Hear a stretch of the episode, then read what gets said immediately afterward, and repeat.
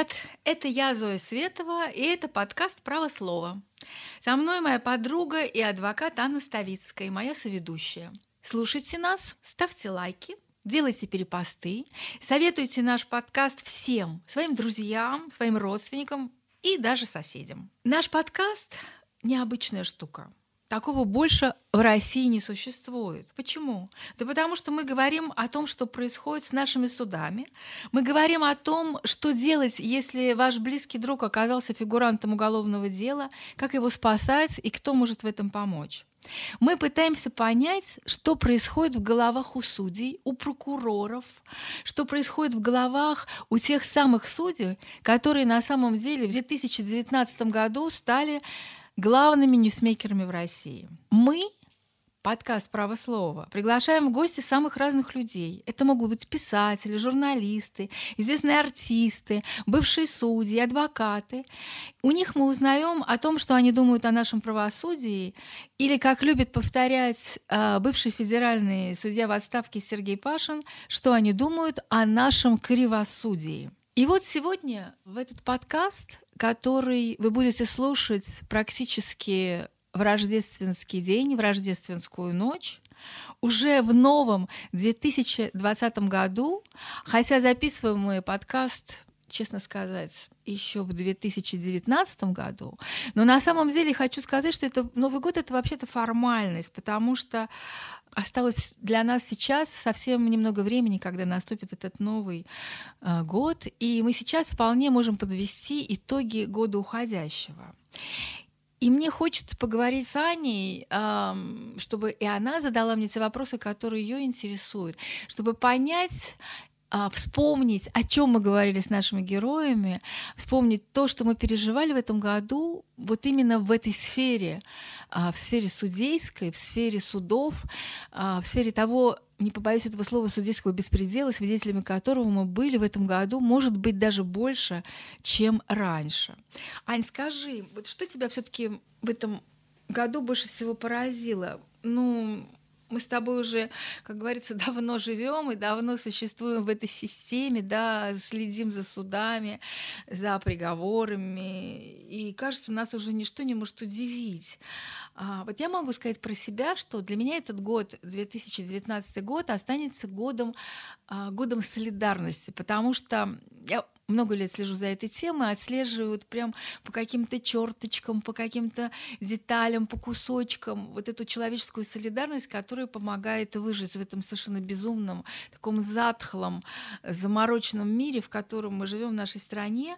А в этом году это на самом деле была поразительная история. Мы говорили в нашем подкасте э, с Машей Эйсмонт об этом параде петиций, которым сопровождалось московское дело. Вот этим совершенно небывалым ранее э, количеством писем в защиту фигурантов московского дела. Вот. А тебя что поразило? У тебя, наверное, какие-то... Все-таки мы разные с тобой, у тебя, наверное, какие-то другие впечатления. А, ну да, мы с тобой хоть и давно дружим, но вполне себе разные, и, даже смотрим намного совершенно по-разному. Но меня а, поразило и одновременно порадовало вот что.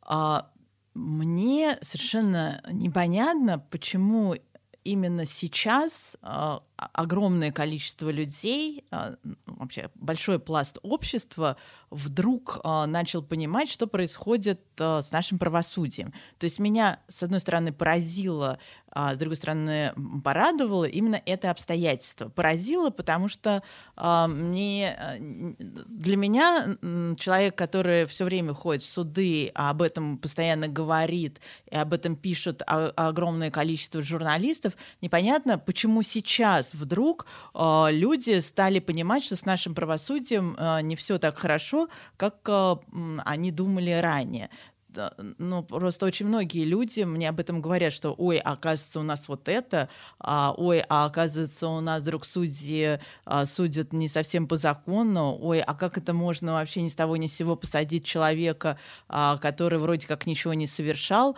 а как же это вообще а, происходит, и что это такое делается? Ведь мы все можем вдруг а, туда попасть, и нас точно так же никто не будет слушать, и а, а, нас даже могут посадить посадить в тюрьму. А вдруг у людей почему-то стали открываться глаза. и, как я уже сказала, меня это очень поразило, потому что э, и ты, и я, и очень многие другие журналисты, которые об этом пишут, знают, что это происходит уже очень давно. А с другой стороны, меня это, безусловно, порадовало, потому что э, сейчас э, очень многие понимают, что происходит с судебной системой, и, безусловно, как-то на это начали реагировать. Ну, ты знаешь, что мне не кажется, что это вот именно в этом году прямо стало так больше это людей. массово. Если даже открыть Facebook, то я э, вижу каждый день обсуждение каких-либо судебных процессов. Такое я не видела никогда ранее. Ну... И, и обсуждение этих судебных процессов именно с той точки зрения, что люди добрые, а что это такое делается. Ну, мне кажется, знаешь, это на самом деле очень закономерная вещь. Это просто а, как бы ну, как в судах любят говорить, совокупность обстоятельств, да, потому что за эти 20 лет, что у власти Путин, и мы об этом много здесь говорили в наших подкастах, что просто вот это юристы, да, у власти, Путин, Медведев, так называемые юристы, и вот эта знаменитая фраза Путина «замучитесь пыль глотать в судах». Да, действительно, мы видим, что люди из разных страт населения оказываются подсудимыми. Сначала началось это, да, э, мы помним дело Ходорковского, когда вот потом массовые были посадки предпринимателей, да, потом, значит, вот болотное дело, вот сейчас опять у нас второе так называемое болотное московское дело, и люди просто, ну, лю- ну, еще на, уже... не надо за- забывать о том, что они, а, я имею в виду, власть пожирает и э, друг друга. Да, То и друг все, друга. Все Лефортовская тюрьма забита а, губернаторами, а, сенаторами, там, какими-то представителями власти, следователями бывшими, даже представителями ФСБ. А, ну и, конечно же, предпринимателями. Ну Это да, да. а сейчас просто вот уже из-за того, что по московскому делу там загребли 30 человек, да, а, ну то есть они стали фигурантами уголовного дела, вот, то это люди просто, которые с улицы, да, просто которые возмутились, что а, были несправедливые выборы, да, что не было допуска независимых кандидатов. То есть это такая московская история, и она захватила людей просто совершенно разных, э, которые стали сочувствовать сочувствовать этим процессам, и которые раньше просто на суды не ходили. Вот, мне кажется, что просто не осталось уже ни одной семьи, э, в которой бы никто, кто-то не интересовался, ну хотя бы в Москве, да, который кто-то бы не интересовался судебными процессами. Да, в этом смысле ты, ты права. Но может ли это как-то поменять ситуацию? Ну, дальше мы поговорим о том, как на это реагируют судьи. Сами судьи, да, да. Сами судьи, вообще и власть. Но влияет ли действительно общественное мнение и влияют ли вот эти толпы людей, которые приходят на суды, очень сложно сказать, потому что наша система управления судами, она настолько византийская, что мы до конца не знаем, как вообще-то принимается решение.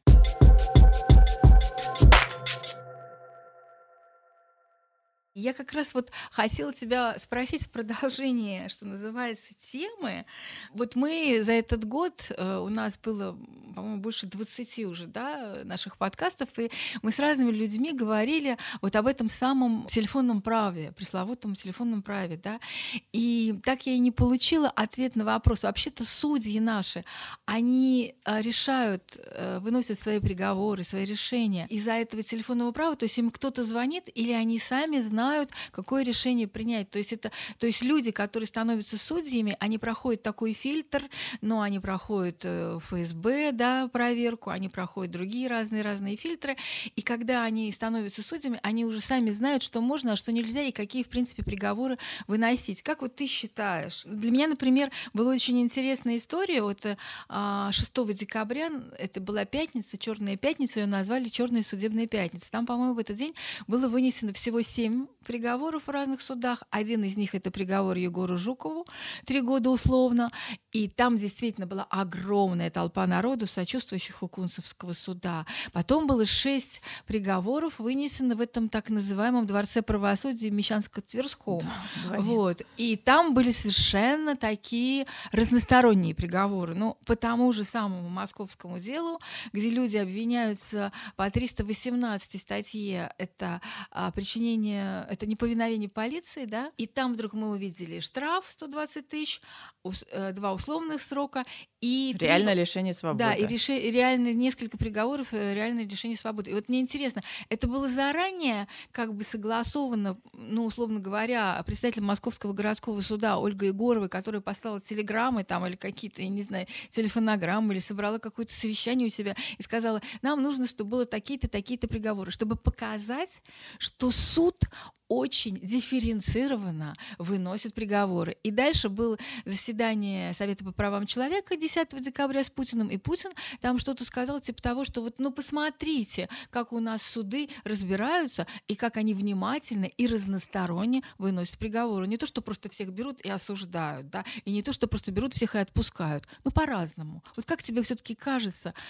Слушай, ты в одном вопросе сдала просто сто каких-то подвопросов. Ну, Давай разбираться разбираться, Разгребай. разбираться изначально. А, ты у меня спросила, как ты думаешь, а есть ли телефонное право или судьи сами по своему, что называется, внутреннему убеждению, которое они уже изначально формируют, когда идут судьями, решают а, то или иное дело? Ну вот именно, да, вот этот вопрос разгребай. Я думаю, что здесь э, и так, и эдак, потому что нет единого ответа на этот вопрос. А, я убеждена, что по каким-то вопросам, безусловно, по каким-то делам, а, безусловно, кто-то, я не знаю кто, а, звонит, я не думаю, что это какому-то судье лично, а, наверное, председателю суда, да, и а, говорят о том, что в принципе хотелось бы, чтобы то или иное дело было разрешено так, а, а не иначе. А, это одна сторона вопроса. Я думаю, что это есть, и а, очень многие судьи, которые сейчас стали адвокатами, а, эти обстоятельства подтверждают, уже не говоря о деле судьи Кудешкиной, которая, в принципе, об этом сказала прямо, а, публично, и именно поэтому не стал судьей. Об этом также говорил нам и Сергей Пашин у нас здесь с тобой в подкасте, что его вызывал председатель суда, и, ну, так как все знают Сергея Пашина, то ему прямо не говорили, но намеками пытались донести до него информацию о том, как было бы неплохо разрешить то или иное дело, а, и он нам об этом тоже прямо говорил. Но также мне одна моя знакомая судья сама лично говорила, что вот вы думаете, что нам что ли по каждому делу звонят и говорят, как нужно разрешить то, -то, то или иное дело, это совершенно не так.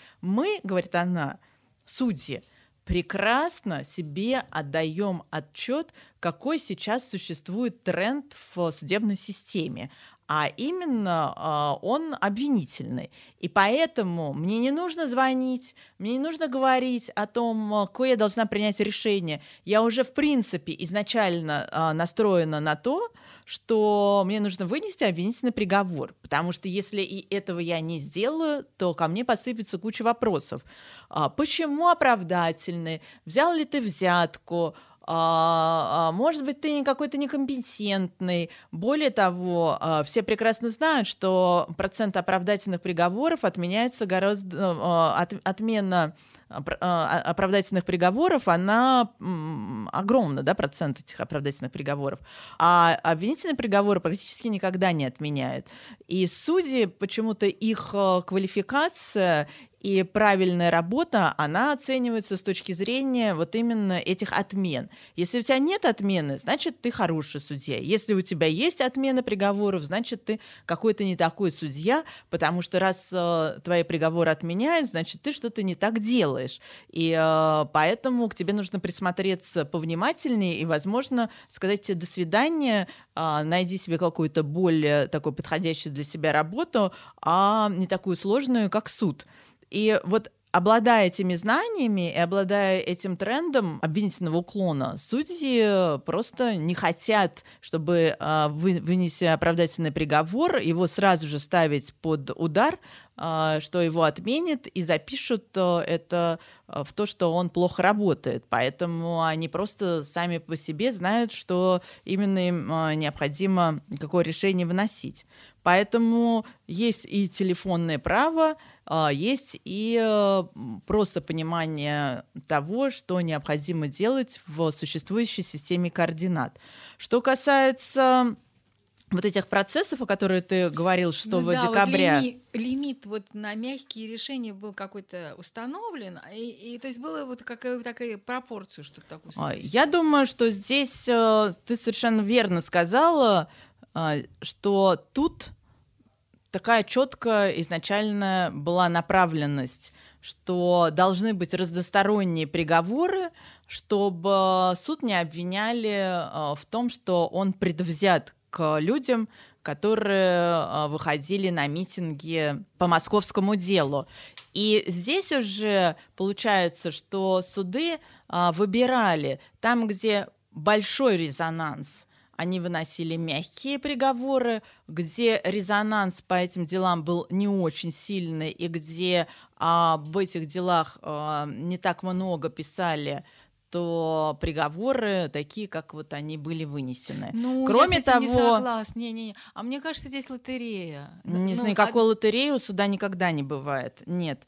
Кроме того, я думаю еще и так, что там, где люди получили реальные сроки лишения свободы, повлияло то обстоятельство, что их обвинение касалось того, что они а, как бы нападали на полицейских. Так любы, во всех этих делах шесть Обстоятельства приговоров... бывают разные. Здесь их обвиняли в том, что они массово нападали ну, на вот это э, полицейских. Лес... Егора Лесных, да, что они в группе лиц напали на полицейских. И нужно было ударить э, людям по рукам, да, и сказать, что в том случае, если вы посмеете, ну и в принципе нам Владимир Владимирович э, Путин об этом сказал, что Уже э, нельзя, сказал. нельзя нападать на полицейских, потому что сначала вы стаканчик в них бросите, потом вы там бутылку бросите, а потом э, возьмете э, огнестрельное оружие и начнете в них стрелять. И поэтому, чтобы неповадно было, в принципе, даже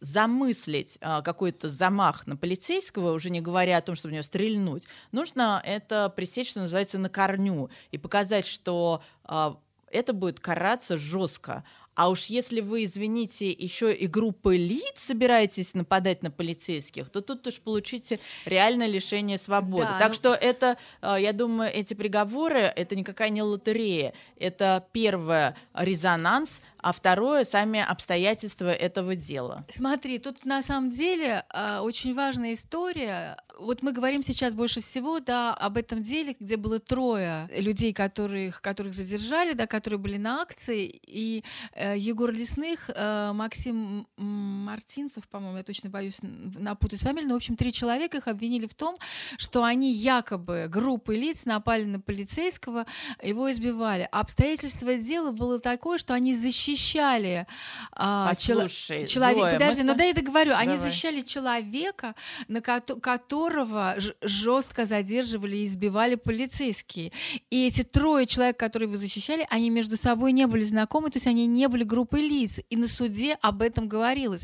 Вот здесь у меня самая большая претензия к судье. Почему судья смотрит на обвинения, которые выдвигают э, следствие, да, э, и не смотрит на обстоятельства дела, то есть абсолютно не прислушивается э, к стороне защиты. Вот. И в этом смысле это, конечно, очень большой изъян нашего правосудия, потому что даже если они хотят показать дифференцированность э, решений, да, хотят показать, что правосудие есть правосудие, то у них, по сути, получается то же самое кривосудие. Ну вот именно, но тут вопрос не в том, ты же задала не почему приняли такое решение а, от, а, с точки зрения оценки обстоятельств дела, да, э, тогда бы это был совершенно другой ответ на этот вопрос. Ты спросила, почему такие разные вдруг были приняты разные наказания, несмотря на то, что вроде как э, всех обвиняли по этому московскому делу практически а, в, в одних и тех же действиях, да.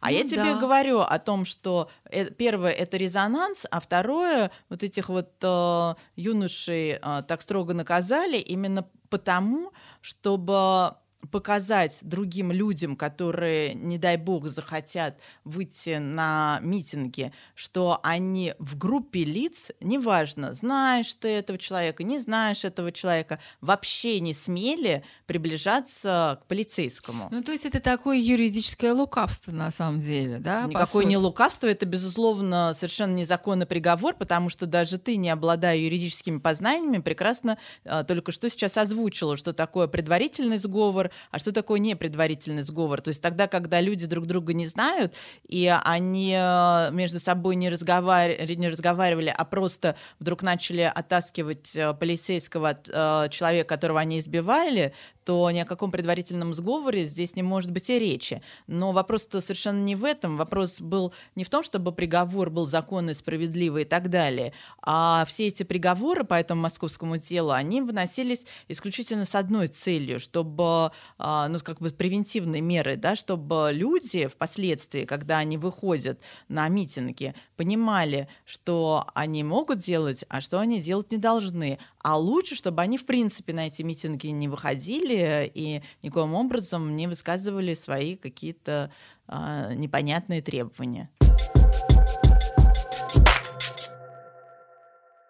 Ну, а, я тут так долго тоже говорила. Теперь, наверное, я тебе вопрос э, тоже задам, который мне а, интересен.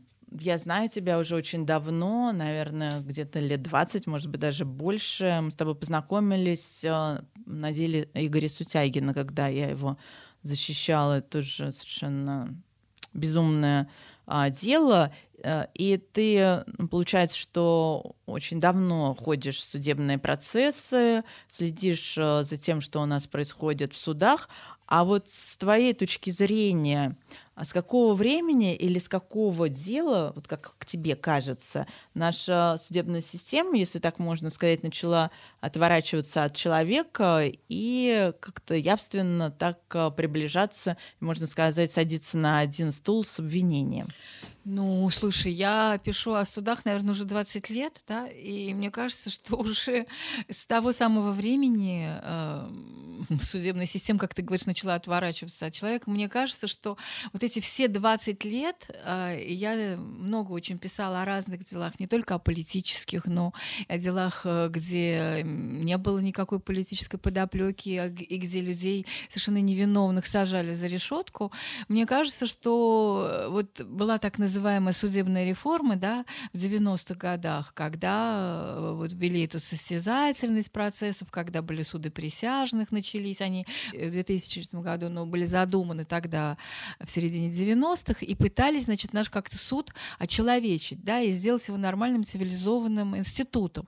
Но в силу разных причин, э, это мы не будем сейчас об этом говорить, потому что это очень длинный разговор, но мне кажется, что то, что удалось э, Путину и и его людям, которые его окружают, это сделать суд инструментом, вот таким послушным инструментом э, репрессии и подавления. Вот. И мне кажется, что даже сами цифры говорят о себе, то, что вот этот совершенно мизерный процент э, оправдательных приговоров в традиционных судах, вот, и судьи, которые которые получают установки, и поэтому мне трудно сказать, с какого точно года, но ну, давай вспомним тоже дело Игоря Сутягина, да, и вот эти так называемые эти шпионские дела, другие дела, когда были террористи, так называемые террористические дела, вот дело Зары Муртузалиевой, которая у нас тоже, у нас с ней был подкаст, да, и она рассказывала о том, как можно легко сфабриковать дело. Просто, Просто очень многие считают, что вот этот отсчет от э, дела в отношении сочетание Ходорковского и Лебедева. Но я так не считаю.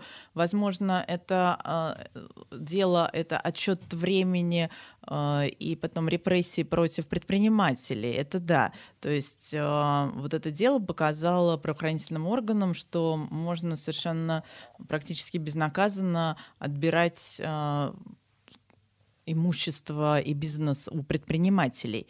Но говорить о том, что судебная система наша стала портиться именно с этого дела, я бы э, так не сказала. Я с тобой э, солидарна. Мне кажется, что это началось именно с шпионских дел, с дел террористической направленности, ну, вот где-то с начала, наверное, 2000. 2000-х годов. Но я даже думаю, я даже понимаю, почему, как это можно объяснить. Это, видимо, тогда ФСБ стало влезать в судебную систему. Вот именно, наверное, так называемая контрреформа судебная пошла тогда, когда ФСБ уже э, благодаря тому, что Путин пришел к власти, а, как бы вернулась во власть, да, потому что все-таки, когда у власти был Ельцин, э, это была совсем другая эпоха, да, ее можно там любить любить, не любить, критиковать, не критиковать. Но это была другая эпоха и с точки зрения всего.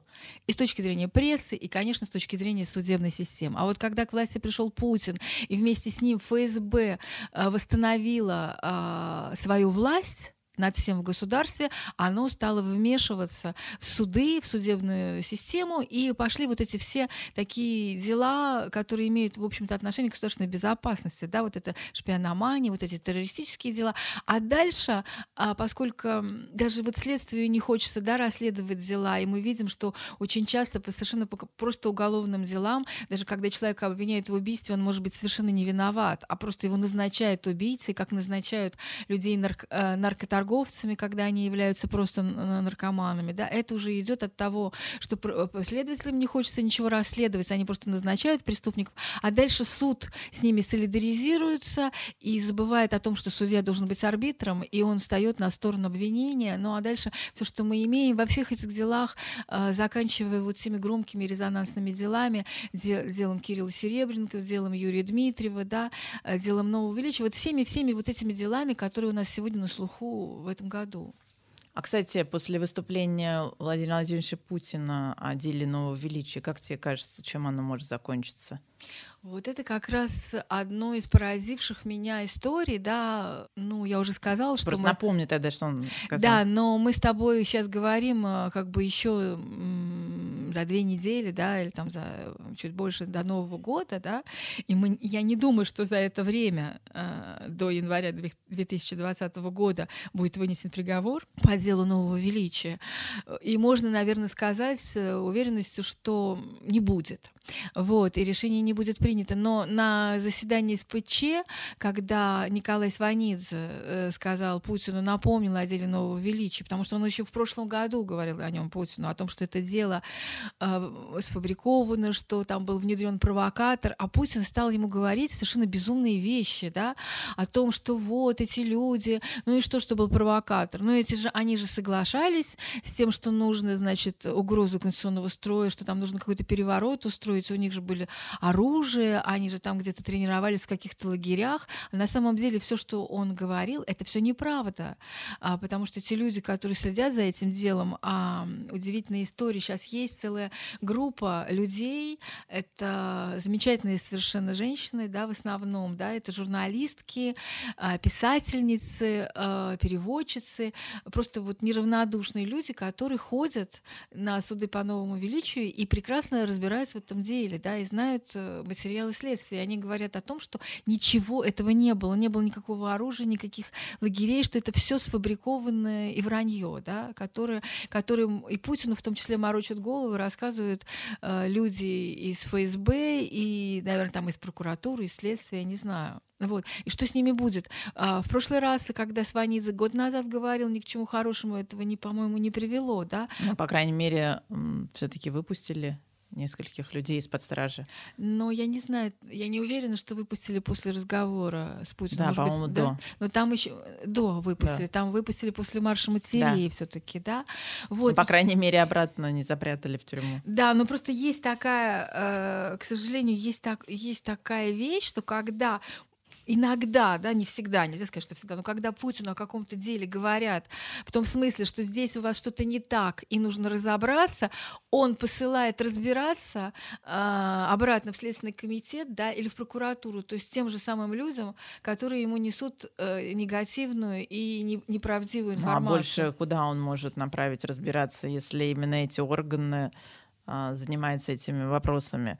Просто интересно, как после такого посыла поступит суд.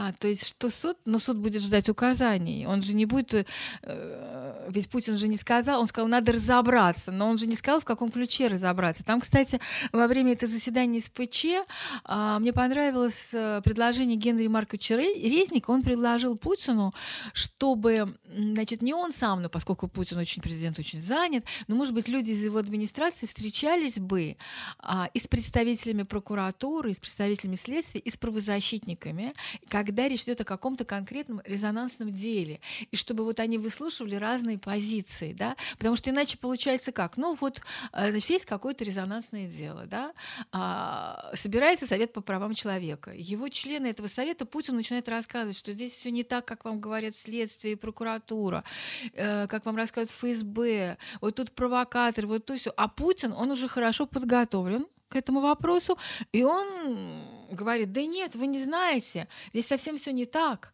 Вот. А, то есть, понимаешь, в чем дело? Мне кажется, что, в принципе, это абсолютно, как сказать, бесперспективная история. Да, но вообще сам, сам факт, что вообще такие разговоры происходят на заседании Совета по правам человека, для меня, например, немыслимы. Почему? Потому что если бы у нас был нормальный суд, то не нужно было бы об этом говорить президенту. Дорогой, э, любимый наш Владимир Владимирович, разберитесь. Вот у нас есть суд, да, и именно он должен в этом разбираться. А так как мы уже презюмируем и знаем, что суд совершенно не хочет разбираться с точки зрения доказательств этого дела и с точки зрения закона, то необходимо вот так через голову суда прыгать и идти и рассказывать об этом а, Путину, который уже, как ты совершенно верно говоришь, обладает иной информацией, которую ему предоставили силовые органы. И получается какая-то полная бредятина. Ну, я вообще не знаю ни одного такого эффективного, ну, в смысле, не припомню в этом году какого-то эффективного случая, когда вот заступничество за кого-то принесло результат, если только не сказать о случае, об истории Олега Сенцова, да, и вот этих украинских политзаключенных, Нет, ну почему? Мне которых кажется, поменяли что... здесь. Мне кажется, главную роль сыграла, конечно, а, защита, заступничество Запада, в частности, Но Если не Макрона. привлекать внимание к тем или иным делам, то вообще э, ничего не будет происходить хорошего по этим делам. Islam. А, и, но здесь же, в принципе, он сказал, что он посмотрит на это дело, и с другой стороны, может быть, он получит какие-то документы а, стороны а, вот этого СПЧ, который излагает эту позицию не так, как силовики. Да, но как мы узнали, что буквально вот сегодня стало известно, что доклад Сванидзе, который он подготовил, да, он просто выступал, он как бы краткое содержание своего доклада рассказал, а тот доклад, который он подготовил, то его Путину не, не передали. Фадеев решил, что его еще нужно доработать. Вот, поэтому, конечно, ну, самое было бы идеально, если бы Путин прислушался к тем же правозащитникам и встретился с матерями. Вот, например, по делу Нового Величия, да, а, мама Анны Павликовой и мама фигуранты московского дела, они объявили голодовку. То есть это совершенно безумная история, да. А, вот я, например, а, переписывалась с уполномоченной по правам человека Татьяной Москальковой и сказала ей, ну вы примите этих женщин, они объявили голодовку. А она мне пишет, да, мне жаль так этих, этих женщин, этих матерей, но голодовка это совершенно как бы неправильный, неправильный метод. Выход, неправильный метод, это, это крайняя мера.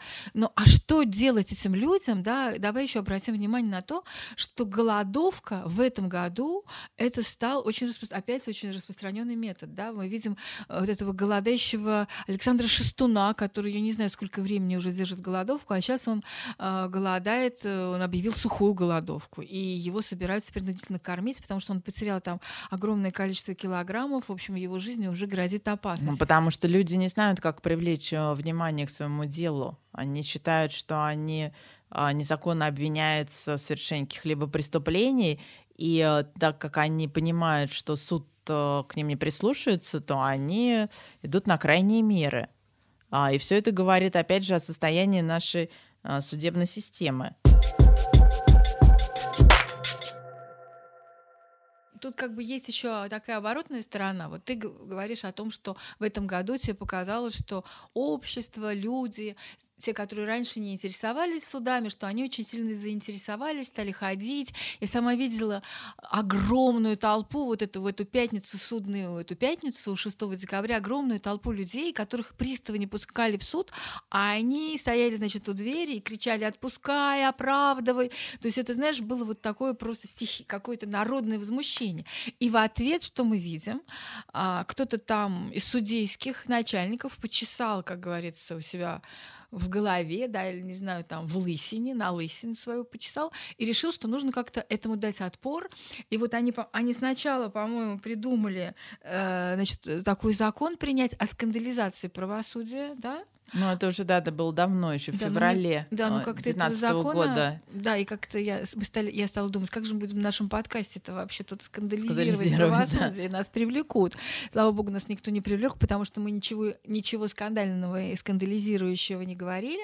Вот, а потом вдруг буквально там в начале декабря уже Совет судей, это высший орган, да, такого судейского сообщества, они решили, что нужно жестко наказывать СМИ, если СМИ критикуют суды, вообще судьи, суды. А до этого трех или четырех человек арестовали, которые высказывали в соцсетях негативные свои отзывы о суде Криворучка. Да? То есть они какие-то угрозы даже в его адрес высказывали. Вот их арестовали. А, меня конечно, очень поразило во всей этой истории то обстоятельство, что суды то есть они вот, ну не суды, а судьи, да, суды это что такое аморфное, судьи, а, вот получается, что они реально считают, что мы, ну я имею в виду общество, э, не тебя там, меня, журналистов, адвокатов, а что общество совершенно несправедливо их критикует, чем подрывает авторитет судебной власти. То есть они, получается, что они считают, что это не они сами делают так, что подрывают авторитет судебной власти своими решениями, своими совершенно непонятным поведением в судебном заседании, а, свое, своим отказом от а, состязательности и равноправия сторон, а, своими жесткими приговорами по отношению к людям, которые не, не совершали никаких преступлений, что это не они делают все то, что впоследствии а, выливается на в интернет или а, в печать, а это мы просто сами вдруг что-то такое придумали, а, совершенно неправильно это поняли, неправильно проанализировали и неправильно выдали информацию, которая в итоге а, приводит к тому, что авторитет судебной власти у нас как-то понижается. То есть это как бы перевернутое сознание. Они совершенно не понимают, что это не они своими действиями приводят к тому, что их критикуют, что не мы а, их а, подрываем авторитет, а что они сами подрывают свой авторитет своими действиями. А, и вот это непонимание ситуации меня очень сильно удручает. Потому что в том случае, если бы суды это понимали, то никогда бы в жизни они бы не вышли а, с подобной инициативой. Но дальше, что меня поразило, это же в один и тот же день произошло. Сначала они с такой инициативой вышли, потом все начали кричать и говорить, вы вообще, товарищ судьи, вы глаза вообще откройте. Я была просто восхищена выступлением Плющева на эхе Москвы по этому поводу в утреннем развороте. Он им говорит, вы, господа судьи, вообще что ли не понимаете, что происходит? Это не мы вас скандализируем, вы сами себя скандализируете, вы сами доводите ситуацию до такой, такого абсурда, что мы вынуждены только и делать, что о вас говорим, говорить. А, и а, огромный вал а, такого возмущения был в средствах массовой информации, и судьи очень быстро от этой инициативы отказались. Вот мне вот это интересно, почему? А вот знаешь, я сейчас тебя слушаю, и я вдруг мне пришла в голову такая мысль о том, что на самом деле наше общество разделилось. То есть, с одной стороны, все мы, люди, которые страдают вот от этого так называемого правосудия, а с другой стороны, судьи, прокуроры, которые совершенно находятся как бы действительно в зазеркале. Они вообще не понимают, что происходит. В этом смысле мне было очень интересно. Тут я разговаривала с, с одной женщиной, она адвокат уже много лет. И я говорю... Она была судьей? Нет, нет, нет, просто мы стали с ней говорить а. про прокуроров по одному делу. Я говорю, слушайте, вот мне просто интересно, это дело абсолютно пустое. Прокуроры доказывают недоказуемое, но они же юристы, они же должны понимать, что нету у этих фигурантов этого дела, в их деле нет никакого состава преступления. Вы думаете, они почему так делают? Почему не, они не откажутся от обвинений? И вдруг это адвокат, который очень много лет работает в адвокатуре, она мне говорит, а ты ничего не понимаешь эти прокуроры, они свято верят в то, что они правы. Они уверены, что эти люди виновны. И вот меня это настолько поразило, потому что я в это абсолютно не верю. Это, знаешь, это сродни тому, как я помню, ну, в смысле, ну, когда все, ну, это можно сравнить, вернее, с тем, что люди, а, которые жили в сталинское время, да, и они верили в то, что Сталин все правильно делает, да, или коммунисты, которые верили в коммунизм, и дол- уже когда там там они даже уже стали совсем старенькие, пожилые. Уже когда э, произошла перестройка, они все равно верили, что все было правильно, и Ленин правильно все делал, и Сталин правильно. Но мне кажется, что это какая-то патология. Ну, вот. Я думаю, что здесь э, в чем-то это адвокат права, потому что я думаю, есть э, два типа этих самых прокуроров и судей. Одни э, верят в то, что они делают, а вторые не верят в то, что они делают, но это делают, потому что это чисто моя работа. Они уже начали там работать, и поэтому не делать этого не могут, потому что иначе они должны уйти. Мне вот, например, одна прокурор вообще на голубом глазу заявила, э, ну мы так с ней разговорились э, в перерыве, она мне говорит, а я считаю, что прокурор — это проводник к Богу. Я прям чуть не упала со стула, я говорю, это как? как это прокурор может быть проводником к Богу? Она говорит, ну вы что, вы же, наверное, а, знаете, что в колониях люди все становятся верующими, что там, вот я, говорит, надзирала раньше за колониями, и как не придешь туда, все вот верующие, все стали верить в Бога, а у всех Библии, все там э, ходят и просят, чтобы он э, приезжал батюшка и с ними вел вот эти всякие душеспасительные беседы. А, а говорит, а кто, э, в общем-то, доводит людей до колонии? Прокурор. И то, если бы я, вот как прокурор, не стала бы просить именно наказание в виде лишения свободы, то прокурор, ой, тут человек, который оступился, он никогда бы не пришел к Богу. А ну, ты говоришь, ну, вон это... какую миссию себе человек ну, мне кажется, придумывал. Это безумие, абсолютно. Я не знаю, безумие, безумие это, это или не безумие. безумно, который... Она, она говорила это на голубом глазу и была еще горда собой очень. И когда я э, задавала ей вопросы с подколкой, да, ну, как ты знаешь, я так часто делаю, она этого совершенно не понимала. Она была убеждена, что это так, и все. Не знаю, мне кажется, что это какое-то безумие, что... Ну, безу... ну, а если это безумие, то это еще страшнее, потому что эти люди, они сидят в судах, а, они, именно они поддерживают обвинения, и именно они просят суд назначить то или иное наказание.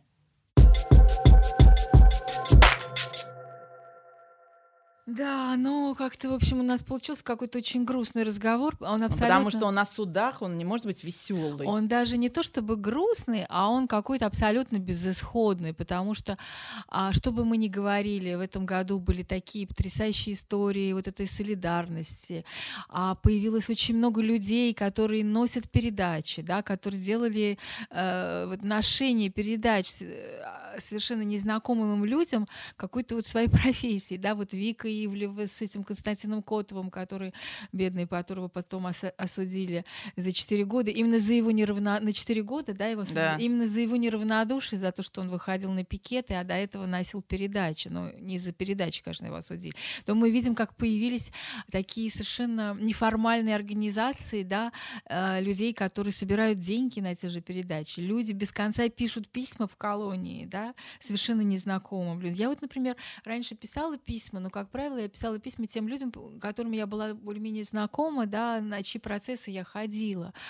А писать письма — это людям, которых ты не знаешь, ты должен заражать их какой-то своей энергией, да, ты должен им помогать, потому что это, это одно из самых важных дел. Э, многие, которые вышли из колонии, рассказывали, насколько что письма это, это важно. очень важно. Да. Письма буквально спасают людей от отчаяния, да.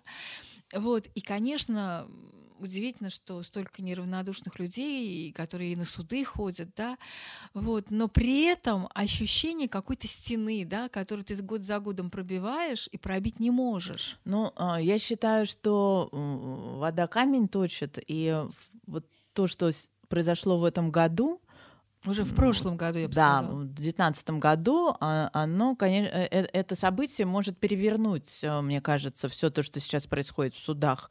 А, и поэтому, как я уже сказала, меня это очень радует. А Такое внимание серьезное к судебным процессам, если оно не будет ослабевать, то, безусловно, это будет влиять на суды в лучшую сторону. Ну, я вообще-то идеалист по натуре, но очень надеюсь, что именно так это и будет. А, потому что, ну, уже то, что происходит, это невозможно. И мне кажется, что многие судьи, они уже сами понимают, что не все так а, хорошо, Но ну, как вот именно, им а вот бы а, хотелось. Вот именно здесь, мне кажется, можно было бы увидеть надежду на то, что в конце концов появится какой-то судья, который по такому же совершенно несправедливому, сфальсифицированному, сфабрикованному делу вдруг вынесет справедливый приговор без оглядки. Да? Потому что мы много раз уже с нашими гостями говорили о том, а что будет этому судье. Его да же... ничего не будет. Его... Даже если, а, как ему будет казаться, его могут а, лишить судейского статуса, то это ничего, кроме как к положительным для него моментам, не приведет в его жизни. Потому что, мне кажется, невозможно все время находиться в такой системе лжи. Ну да. Если человек когда-то уже э, поймет, что ему нужно себя уважать как юриста, как я все время говорю, что мне очень хочется, чтобы судьи себя начали уважать как юристы, а в этой ситуации, мне кажется, да, может появиться такой судья. Ну да, но помнишь, мы у судьи Сергея Пашина, который был в нашем, одном из наших подкастов, мы у него, я у него спросила, а почему да, давно вообще нет никаких скандалов с судьями, да, потому что, помнишь, в середине 2000-х было вот судья Пашин, потом а, была Кудешкина, потом еще какие-то судьи, которые, судьи, которые со скандалом уходили, которые все-таки раскрывали а, тайны, да, вот этого судебной системы, системы, и люди узнавали о том, что там происходит. А сейчас вот такое впечатление, что просто стали все такие покорные. Нет, вот это просто все, все боятся. Все на, боятся. Наша... Но откуда тогда наша вот с тобой надежда на, вот, на этот судейский бунт? Возможно ли вообще судейский бунт? Слушай, если не надеяться ни на что, то тогда вообще очень сложно жизнь. Я надеюсь. Ну хорошо, я тоже надеюсь. Ну что ж, это был наш подкаст «Право слова». Я Зоя Светова. Я Анна Ставицкая. Всех и, с Новым годом. Да, всех с Новым годом, с Рождеством. И Счастье не попадаться ни в коем случае в нашу судебную систему. Да, а судьям, если хоть один маломальский судья, да, какой-нибудь судья какого-нибудь суда слушает нас, то мне бы очень хотелось обратиться к судьям и с таким вот, с такой вот просьбой, может быть, с таким пожеланием не бояться и вот как бы... Просто действовать по закону. Просто действовать по закону. Конечно, нельзя никого призывать быть героем, потому что на самом деле действовать по закону в российском суде это, по сути, быть героем. Но мне кажется, что э, вот именно спасение от этого судейского беспредела э, должно, должно прийти изнутри. Вот. И, конечно, этот человек, который вынесет справедливый приговор, несмотря ни на что, да, э, он станет на самом деле героем. Вот. Ну что ж, слушайте слушайте нас, наш подкаст, ставьте нам лайки, делайте перепосты и всего доброго. Пока. Пока.